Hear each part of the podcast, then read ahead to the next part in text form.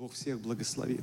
Я хочу перейти к моей проповеди. Я сегодня тему проповеди моей назвал так «Если бы не любовь». «Если бы не любовь».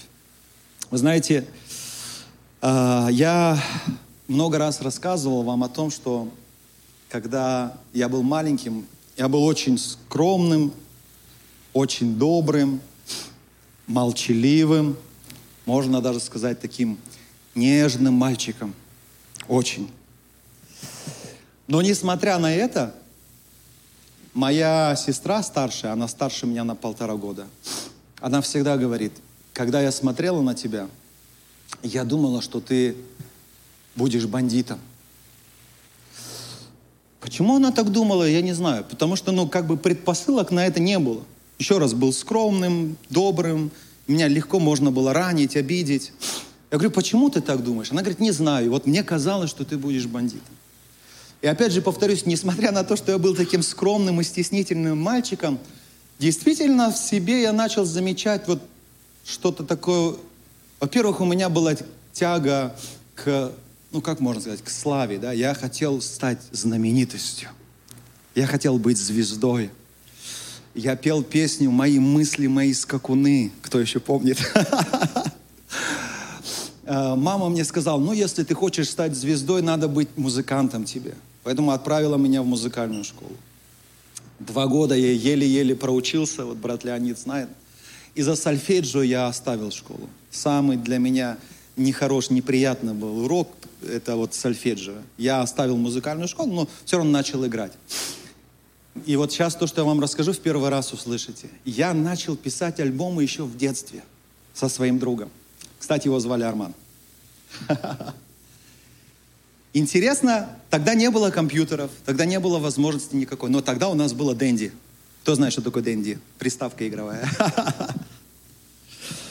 Вы знаете, когда играешь игру, и там музыка играет на фоне. И мы на кассету записывали эту музыку. Поверх этой музыки я писал слова.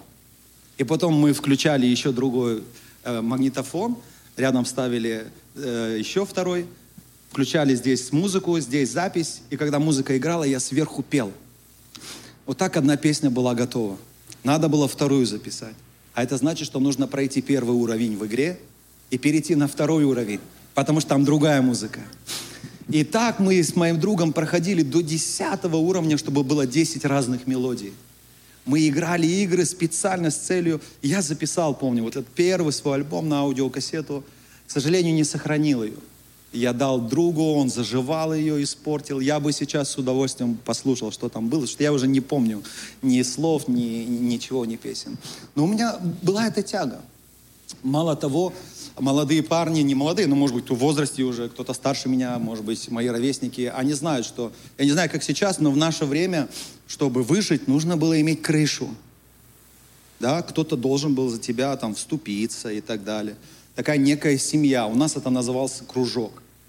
У нас был кружок старшиков, который называл, назывался кладбищенские, потому что все их собрания проходили на кладбище. Ну, может быть, это звучит смешно, но это старшики, которые дрались там двор на двор на смерть. И также появился подростковый кружок, который назывался «Морговцы». Потому что наши собрания были у морга. Почему я говорю наши? Потому что однажды я тоже вошел в этот кружок. И войти в него, хотя несмотря на то, что он был подростковый, но он появился, знаете, как ответвление от вот старшаков – от кладбищенских, да, для подростков. Они нас защищали и так далее. Но чтобы войти туда, чтобы вот этот кружок был твоей крышей и защитой в школе, где бы ты ни находился, нужно было пройти несколько экзаменов. Я помню, как минимум два экзамена было. Первый экзамен – это выдержать удар за друга. Кто-нибудь из братьев знает, да, слышал, кто-то что-то подобное проходил? Вообще нет. Я проходил. Что такое удар за друга? Ты садился в центре круга, и каждый, кто находится а, в, этом, в этой организации, из ребят подходил и бил тебя. Кто рукой, кто ногой. И ты должен быть выдержать, не заплакать. И вот первое я прошел. Второе задание помню. Лидер этого кружка, он давал тебе определенное задание. Зайти в магазин, что-то своровать. Или он мог указать на мужчину и сказать, ты должен пойти и побить его. И ты должен был это выполнить. Я не помню, что я, круг я точно прошел. Какое задание я выполнял, я не помню. Но в итоге я вошел туда. Я прошел все вот эти вот экзамены, я вошел туда, и у меня была вот такая некая крыша. И вот сейчас, когда я вспоминаю об этом, думаю, на скользкий путь я тогда встал. Хотя мы были подростками, но это такой скользкий путь, и я был таким, знаете, вот подростковым ну, как бандитом не назвать, ну, бандюганом, что ли, да. Вот что-то вот похожее это. И слова моей сестры, они действительно вот в, в каком-то плане, они исполнились. Несмотря на мою слабость, несмотря на мой слабый характер, я туда тянулся, видимо, чтобы как-то себя, да, защитить, да, такой вот какой-то инстинкт, да, чтобы как-то себя сохранить. И вот сейчас я думаю, я где-то 2-3 месяца назад вам говорил, что один из моих друзей, который, один из которых приходил в церковь в Казахстане и говорил мне, Филипп, помоги мне. Филипп, спаси. Он приходил пьяным, накуренным, говорит, помоги мне. Он чувствовал, что он тонет. И он умер недавно. Умер в абсолютном одиночестве, потому что умер его брат, потом умер его отец, я вам рассказывал, брат убил отца. Как раз брат был из Старшаков, кладбищенский, отсидел в тюрьме, вернулся с тюрьмы, убил своего отца, они вместе пили. Потом мама на фоне всего этого умерла, и он один остался, и в одиночестве его потеряли. Где-то через 2-3 недели нашли в квартире мертвым моего друга. И много, многие из многих моих друзей, а, к сожалению, нет в живых. И я думаю, часто, да, мы задаемся вопросом, если бы не Христос, где бы я сейчас был? Если бы не Христос, что со мной было бы. Если бы не Христос, был ли я жив или нет? Я не знаю.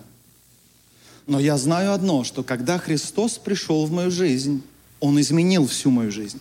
Он изменил мою судьбу. Аминь. Я вспоминал об этой блуднице, помните, которую поймали в прелюбодеянии и должны были побить камнями – если бы не Христос, если бы она не встретилась с Иисусом Христом, если бы она не встретилась с Его любовью, что было бы с ней? Ее бы убили, она бы ушла просто в ад. Но благодаря милости и любви Христа она была спасена.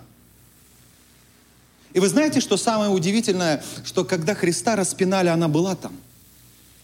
Она была верной последовательности, последовательной, последовательницей Христа. Когда Христос воскрес из мертвых, она была одной из первых, она удостоилась этой чести, одной из первых увидеть воскресшего Иисуса. Когда я вспоминаю Петра и думаю, если бы не любовь Христа, что было бы с Петром? Помните, когда он по-мужски бил себя в грудь и говорил, Христос, если все тебя предадут, я тебя не оставлю. Я умру, я на смерть пойду за тебя, помните? Но все-таки он предал Христа. Трижды отрекся от него. Для мужчины, который дал свое слово и не сдержал, это болезненно. Для мужчины, который оказался предателем, особенно предателем такого лидера, как Христос, это боль, мучение. Вспомните Иуду, того же предателя, который не справился вот с этой болью и горечью. И мы знаем, что он удавился, он повесился закончил жизнь самоубийством. Что было бы с Петром, если бы он не встретился после этого предательства с Иисусом? Вы знаете, что он встретился со Христом у моря, и Христос, общаясь с ним, задавал три раза ему вопрос. Любишь ли ты меня? Любишь ли ты меня? Христос через это отношение, общение с Ним, Он исцеляет его сердце. Он говорит, я, я тебя прощаю, иди. И что говорит? Паси моих овец. Он доверяет ему служение. Но что было бы, если бы Петр не встретился со Христом в тот момент и с его любовью? Мы не знаем, что было бы. Но почему-то я вспоминаю всегда Иуду. А что было бы с Павлом, который изначально назывался Савлом? Он гнал церковь. Помните первого мученика Стефана? И Савл был там. Он поднимал руку на его смерть, на его убиение. Он держал одежды тех, кто побивал его камнями. Он гнал церковь, он собирал документы, чтобы идти в другой город, собирать христиан, сажать их в тюрьмы. Этим занимался Савол. Что было бы с ним и с его жизнью в дальнейшем, если бы он не встретился с Иисусом Христом? И вот я хотел бы сегодня остановиться именно на истории Павла, Савла. И вот он коротко говорит о себе в первом послании Коринфянам, в 15 главе с 1 по 10 стихи. Здесь написано, напоминаю вам, братья, Евангелие, которое я благовествовал вам. Это говорит Савол, Павел, который вы и приняли, в котором вы утвердились, в котором вы спасаетесь, если преподанное удерживаете так, как я благовествовал вам, если только нечетно уверовали. Ибо я первоначально преподал вам, что и сам принял, то есть, что Христос умер за грехи наши по Писанию, и что Он погребен был, и что воскрес в третий день по Писанию, и что явился Кифи, потом двенадцати, потом явился более нежели пятистам братьям в одно время, из которых большая часть до ныне в живых, а некоторые и почили. Потом явился Иакову, также всем апостолам, а после всех явился и мне, как некоему извергу. Ибо я наименьший из апостолов и недостоин называться апостолом, потому что гнал церковь Божью, но благодатью Божью есть то, что есть. И благодать его во мне не была тщетна, но я более всех их потрудился, не я, впрочем, а благодать Божья, которая со мною. Аминь. Мы видим здесь уже измененного Павла после его встречи со Христом. Если он был ярым гонителем церкви, тот мы видим, я не знаю, применимо это слово здесь или нет, ярым проповедником Евангелия. Всю свою жизнь он посвятил проповеди Евангелия. И здесь мы тоже видим, он не просто проповедует Евангелие, он защищает Евангелие. И он открывает чистоту Евангелия. В чем Евангелие? В чем благая весть? Он говорит в том, что, во-первых, Христос Иисус умер за нас, как важно, по Писанию – так о нем говорилось. Это не просто добрый человек, который решил ну, умереть за всех людей. Нет, это Мессия, это Господь. О нем говорили пророки в Ветхом Завете. Аминь. Поэтому Павел подчеркивает Евангелие в том, что Христос, Мессия, Господь, умер за нас по Писанию, был погребен, говорит, и воскрес в третий день, опять же, как? По Писанию. Его воскресение это не просто воскресение. Его воскресение было предсказано, и его воскресению было свидетелей, очень много свидетелей. И э, Павел как раз здесь описывает некоторых из них. Ну как некоторых? Он говорит, что когда Христос воскрес, он явился Кифи. Кто такой Кифа? Это тот самый Петр. Он явился Кефи, потом явился 12, потом Христос явился более нежели 500 братьев, то есть там было больше 500 братьев. Он явился им. Также он явился Иакову, всем апостолам, и вот в завершение говорит, что Христос воскресший явился мне. Когда он явился? Павлу. Мы не, про, не пропоминаем, но встреча, о которой Павел здесь говорит, это та самая встреча, которая совершилась на пути в Дамаск, когда он шел гнать церковь Божью когда он шел хватать верующих и сажать их в тюрьмы. По пути в Дамаск он встретился с воскресшим Христом. Именно об этом он здесь говорит. И самое важное, что это была самая последняя встреча. До этого встречались с ним там женщины, потом ученики, там апостолы, более 500 братьев. Он все описывает и говорит в завершении, в самом конце, он явился мне, и как он явился мне? Он говорит, как некоему извергу.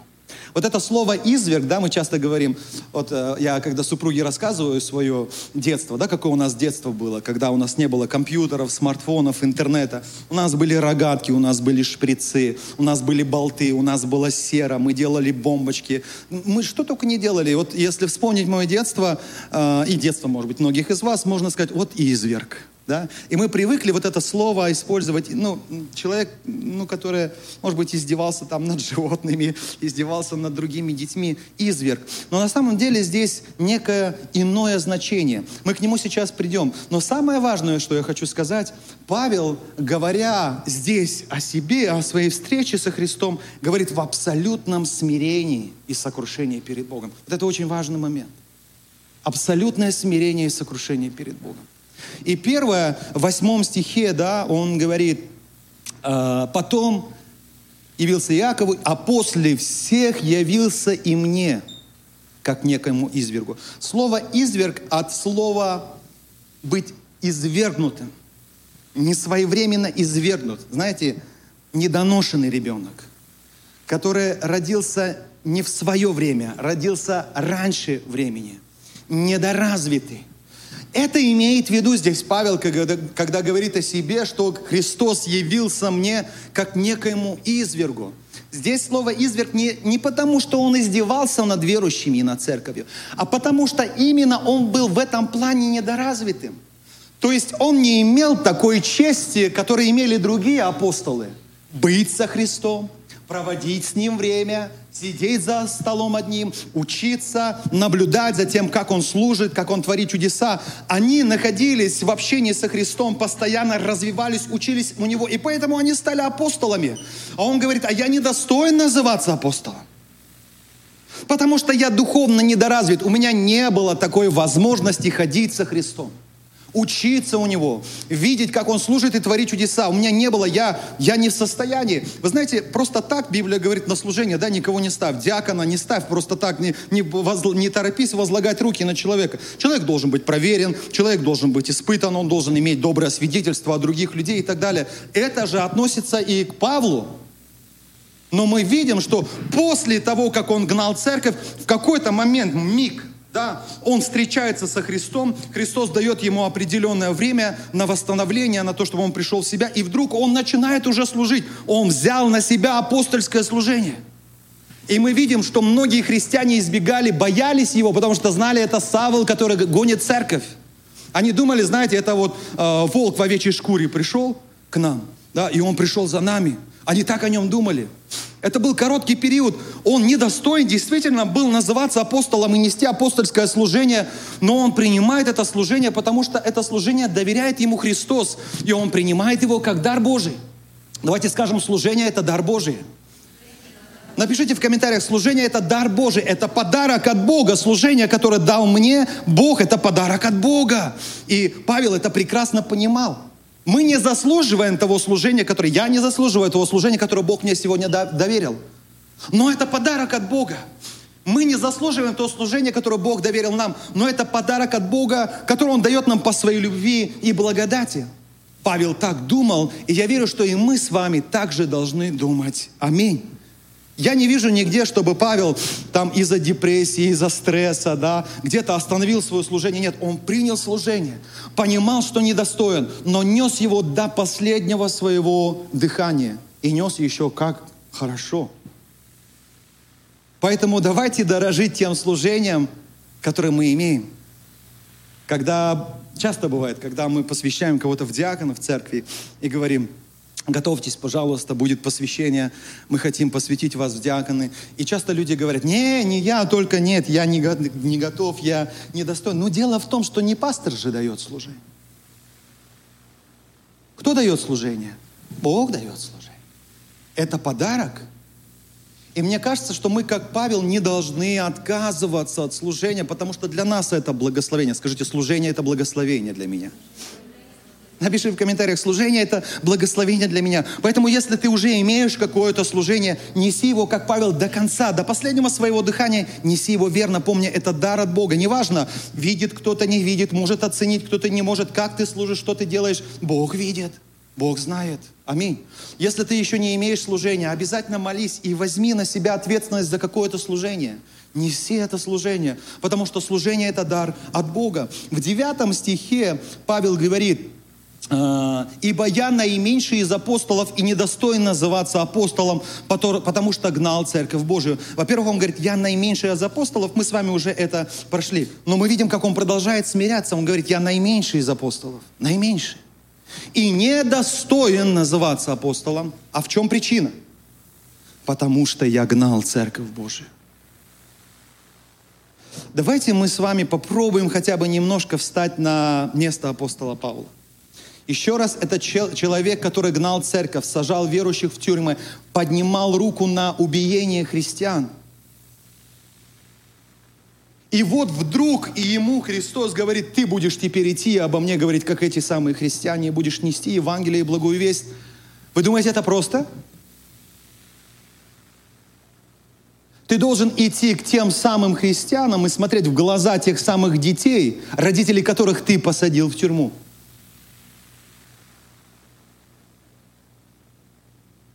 Многие из нас бы отказались от этого служения, потому что есть причина. И Павел говорит, Я недостоин называться апостолом. Я недостоин нести это служение. Есть причина, действительно, есть причина.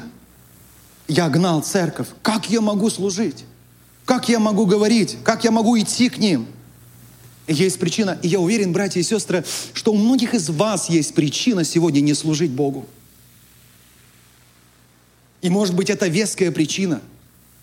Но мы видим, что самой веской причиной не служить и не принимать служение апостольства было у Павла, но он все-таки принял это служение.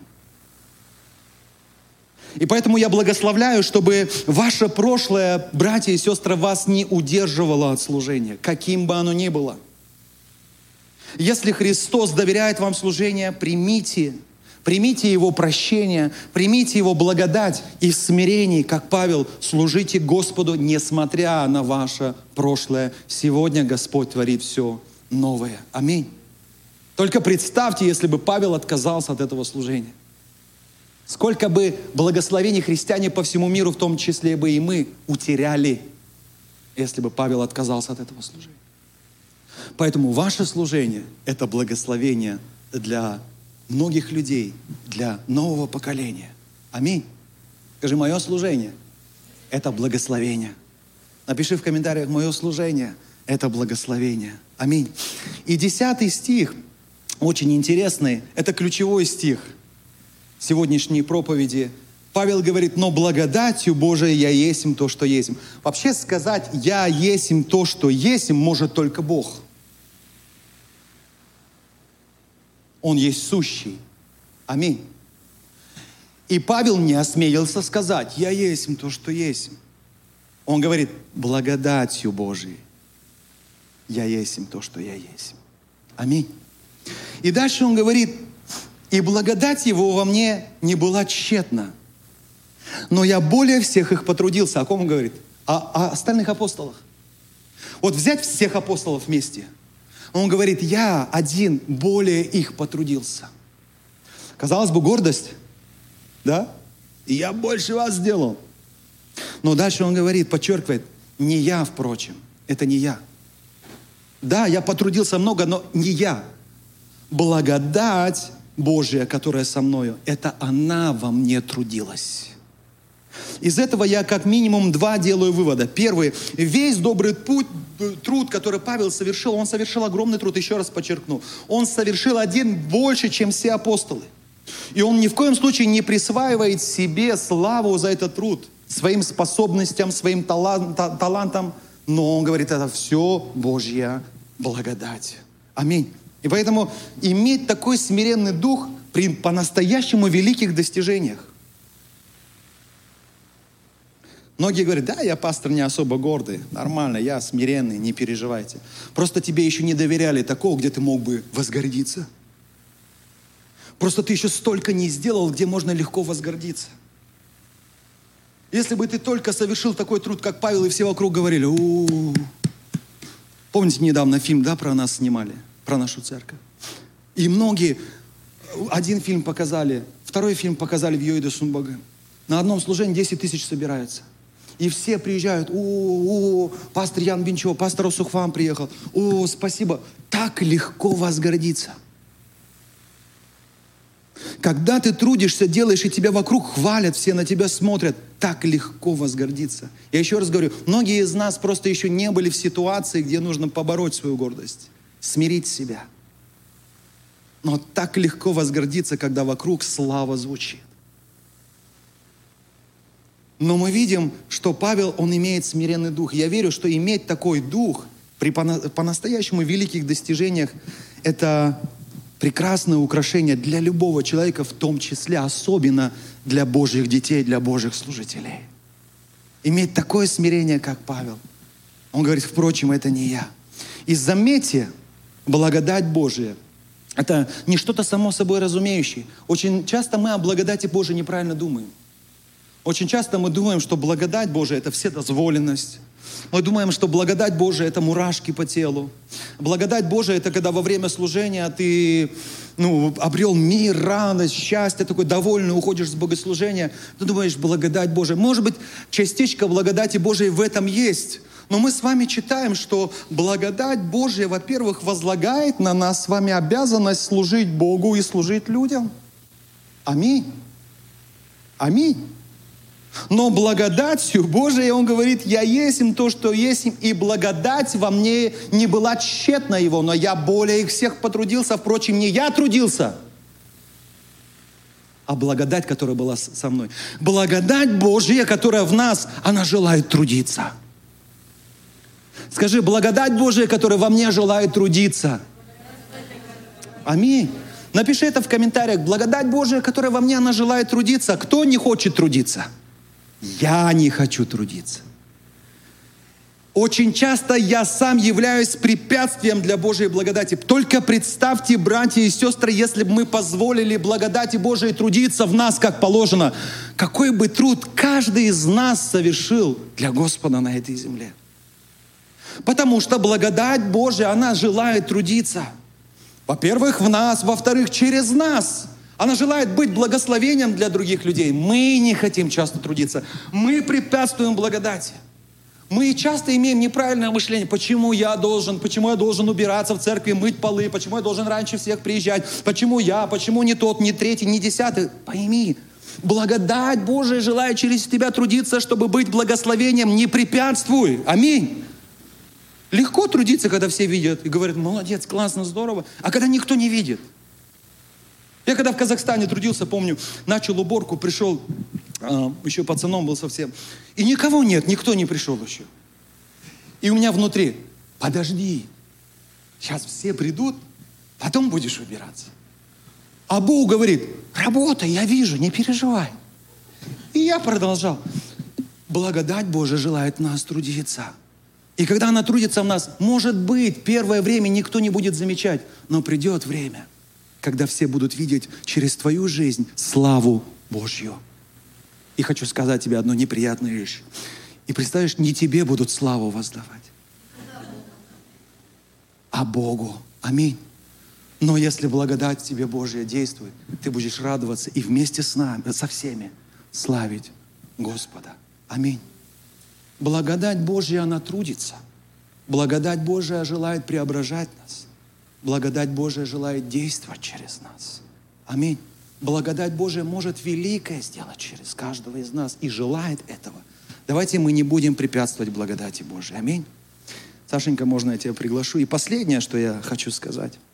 Мы с вами говорили о том, что когда мы встречаемся с любовью Божией, когда мы встречаемся с Божьей благодатью, мы меняемся. Очень важная мысль на сегодня – Божья любовь, с которой мы встречаемся, она не просто дает нам шанс для новой жизни. Когда эта блудница встретилась с любовью Христа, она не просто обрела жи- э, шанс для того, чтобы начать новую жизнь. Нет, нет. Любовь Божья, благодать не просто нам дает шанс, она нас в корне меняет. Еще раз посмотрите на Марию Магдалину. Еще раз вспомните про Петра. Вспомните про Павла, Савла. У них не просто появился шанс начать жить новой жизнью, они в корне изменились, они стали совершенно новыми людьми. И уже не я живу, уже не я живу, нет меня, но во мне живет Христос. Вот что такое смирение.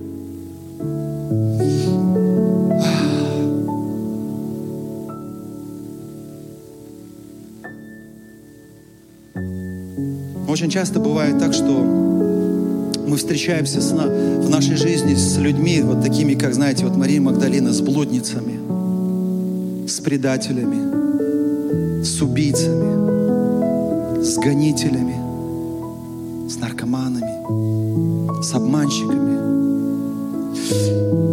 И чаще, ну если мы будем откровенными с вами, мы отвергаем этих людей. Сегодня на утреннем служении в 9 утра, когда я передавал эту тему, эту проповедь, я сказал, братья и сестры, вот просто представьте, что в церковь пришел гей, и он не скрывает это. И он продолжает ходить в церковь. Ваша реакция. Вы будете думать, вот негодяй, как он смеет. Вообще заявляться в Божий дом вот так вот. И одна сестра сказала на утреннем служении, придет, еще говорит, ладно. Но вот когда приходит человек, от которого пахнет нехорошо и так далее, вот сразу происходит отвержение. И оказывается, у каждого из нас есть какое-то свое отвержение к определенным людям. Мы не можем, кто-то не может принять пьяницу, кто-то не может принять бомжа, кто-то не может принять блудницу, кто-то не может, я не знаю, ну, ни был человек, что бы ни было в его жизни, но очень часто мы даже не можем представить себе этих людей в церкви. Нам не хотелось бы, чтобы здесь пахло, нам не хотелось бы, чтобы здесь пахло куревом, нам не хотелось бы, чтобы среди нас здесь сидел наркоман, блудница, гей, там, кто угодно. Нам бы не хотелось. Но удивительно то, что Христос принимал всех этих людей. Это самое удивительное. И Он никогда не избегал этих людей. И Он наоборот сказал, я пришел взыскать и спасти погибших. Это вот о таких людях Христос говорил. И знаете, почему мы чаще отвергаем этих людей? Потому что мы не, никак не можем увидеть их другими. Нам кажется, это такой человек. Мы ставим, ставим клеймо на этого человека, думая, что он выпьет всю мою кровь, он будет мешать. Вот пример блудницы, которая встретилась с любовью Христа, Его благодатью, и она стала абсолютно другим, другим человеком, другой женщиной. Да, есть правда в том, что когда мы встречаемся с такими людьми, мы не можем их изменить. Мы стараемся, не можем и не изменим, потому что не мы меняем людей, а благодать Божия меняет людей. Любовь Божия меняет людей. Аминь. Прошлую субботу к нам приезжала команда молодых миссионеров – которые служили нашим подросткам. Вчера эта же команда приехала, она служила нашим детям. И я видел, что им тяжело, потому что есть э, преграда. Они не понимают русского, они не могут говорить по-русски. Может быть, они хотели бы что-то сказать нашим детям, нашим подросткам, но не могут. Я видел, что их это как-то расстраивает. И когда уже все завершилось вчера, мы сидели здесь в комнате, общались с ними, и я им сказал, вы не расстраивайтесь. Потому что вы не можете поменять этих людей. Вы не можете как-то повлиять на них. Но вы можете поделиться с ними Божьей любовью и благодатью, которую имеете. Для этого знать языка не обязательно. Когда в нашей Чемкенской церкви строился институт Елим, там был один парень. И я этим ребятам как раз рассказал эту историю.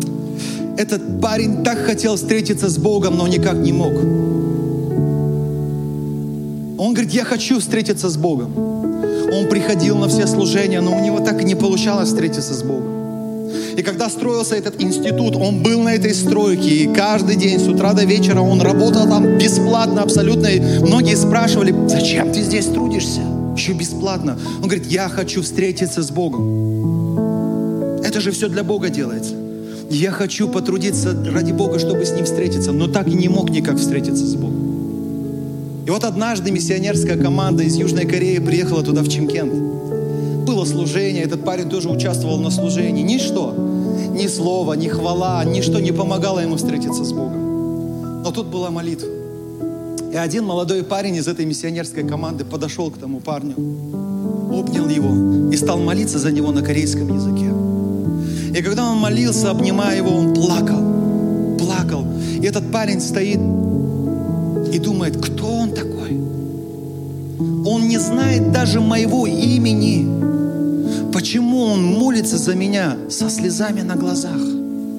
И вдруг, в какой-то момент он ощутил, что это не он, это Христос. Обнимает его и плачет, молясь за него. И в этот момент он встретился с Богом. Братья и сестры, еще раз, мы не можем изменить людей. Даже не надо пытаться этого сделать. Только испортите отношения. Благодать Божья меняет людей. Очень даже хорошо. Любовь Божья меняет людей. И ведь мы все в какой-то мере да имеем эту благодать в себе. Имеем эту любовь. И иногда нужно просто этой любовью и благодатью поделиться с кем-то. Вот почему э, сегодня вот приходил, брат, вы, да, приходили утром? Я, конечно, прошу прощения, что акцент сейчас делаю на вас. Было служение в 9 утра, у нас была приоткрыта дверь. Я увидел драгоценного нашего брата, который пришел, и он просто был в коридоре, он не зашел, потому что идет богослужение. Форма. Есть форма, формальность, да? Ну, как-то вот тихо, чтобы никому не мешать и так далее. И если бы я сохранял бы форму, я бы не обратил внимания на этого драгоценного брата и не вышел бы к нему. Но я проигнорировал форму, потому что для меня был важен этот брат. Я проповедовал, я оставил проповедь, и я вышел в коридор. Казалось бы, да как так пастор может нарушить форму? Я хочу, чтобы мы понимали, братья и сестры, форма не так важна, как человек. Вот как мы с вами. Кем бы ни был человек, он человек. Тот, за которого Христос отдал свою жизнь. И я хочу, чтобы мы учились смотреть на людей, мечтая о том, а каким бы он был, если бы благодать Божия изменила его. Если бы он встретился со Христом, всегда имейте такой интерес. Но имея интерес, делитесь любовью и благодатью Божией с теми, кто рядом с вами. Знаю, когда заканчиваются служения, многие убегают со служения. Когда заканчивается богослужение, ну кто-то не хочет общаться, кто-то не хочет, кто-то, может быть, кого-то не переваривает, да, знаете. Но ведь самое ценное – это мы с вами. И как сказал один мой друг, как представлю, что вечность буду с вами производить, аж тошно становится. Но мы же вечность будем вместе проводить. Так давайте научимся здесь принимать друг друга. Давайте научимся здесь любить друг друга. В нас есть благодать. Давайте ей делиться. Я с вами, вы со мной. И эта благодать будет менять. Благодатью Божией я есть им то, что я есть. Его благодать нечетна во мне. Аминь. Его благодать трудится во мне трудится, служа вам. Его благодать трудится в вас, служа мне и своему ближнему. Поэтому, когда закончится служение, запомните, самое важное – это мы. Уделите внимание друг другу. Поделитесь благодатью. Что я могу, пастор, я ничего не могу сказать. Не можешь говорить, не говори. Помолись. Обними. Сегодня одна сестра подошла после служения утреннего и говорит, пастор, я хочу вручить это там немного, я не знаю, сколько здесь. Там, говорит, немного. Я не стала это в общее пожертвование делать, потому что я бы не, вы бы не узнали, что это для чего. Но я хочу это посеять. Просто вот для этого кафе, как семя, чтобы Бог благословил. И вы знаете, вот это вот ее сердце, я видел в ней не просто желание как-то поучаствовать, а желание, чтобы вот это новое помещение для нас всех стало благословением. Аминь. Я не буду говорить, кто это. Но я хочу сказать, что эта сестра очень любит вас. Аминь. Она очень любит вас. Я верю, что вы тоже любите ее. Аминь. Давайте повернемся сейчас только не к тому, кого вы знаете, а к тому, кого вы не знаете. И просто скажите спасибо Богу за вас.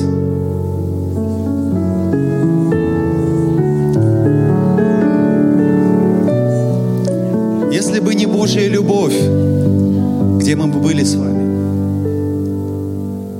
Благодаря Его любви и благодати мы сегодня есть, кто мы есть.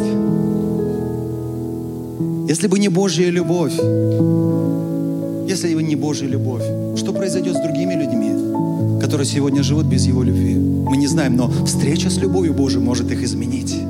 Аминь. Один молодой парень перестал ходить в церковь.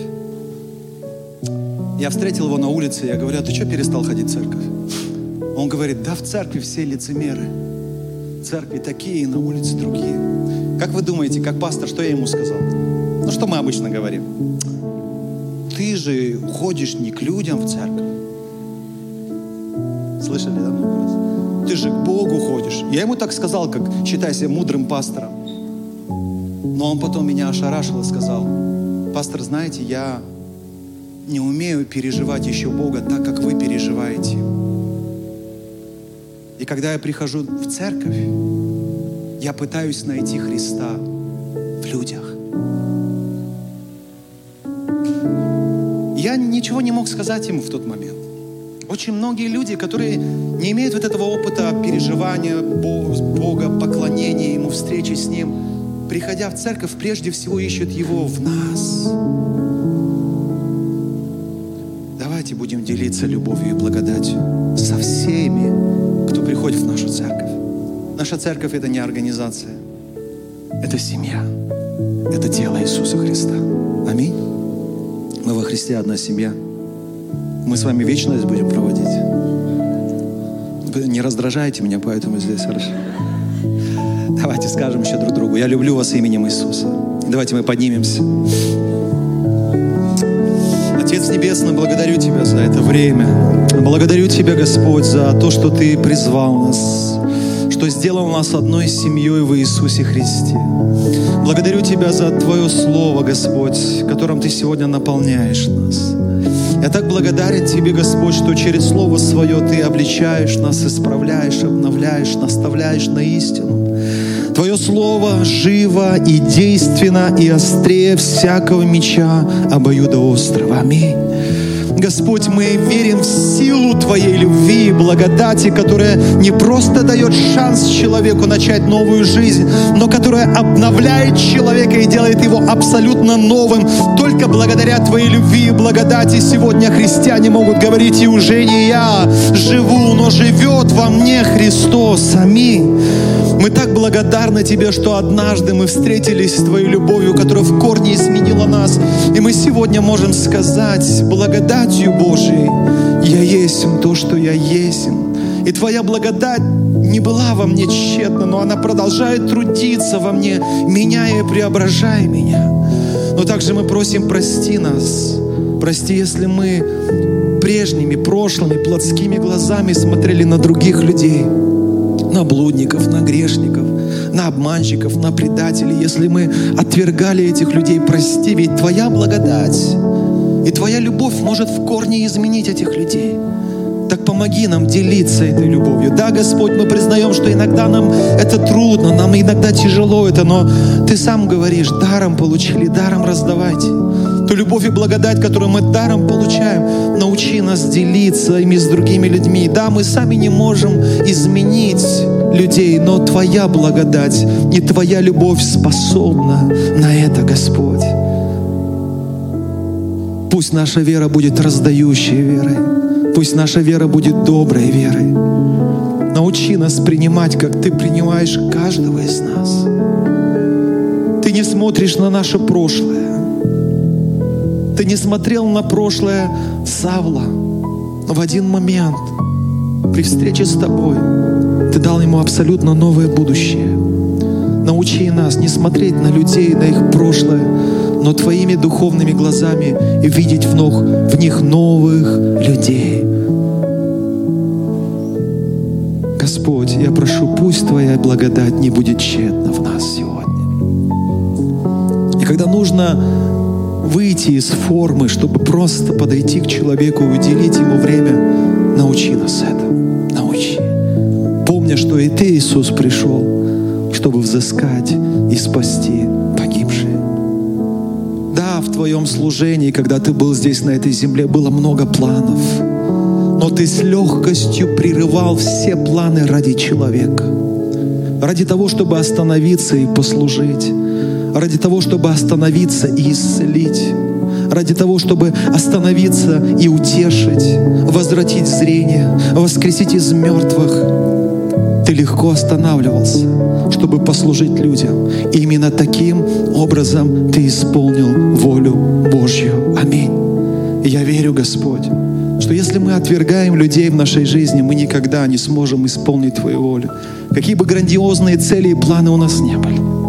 Но если мы готовы прервать все свои планы, нарушить какую-то форму ради человека, которого ты посылаешь к нам, ради того, чтобы поделиться с ним любовью, я верю, это послужит к спасению этих людей.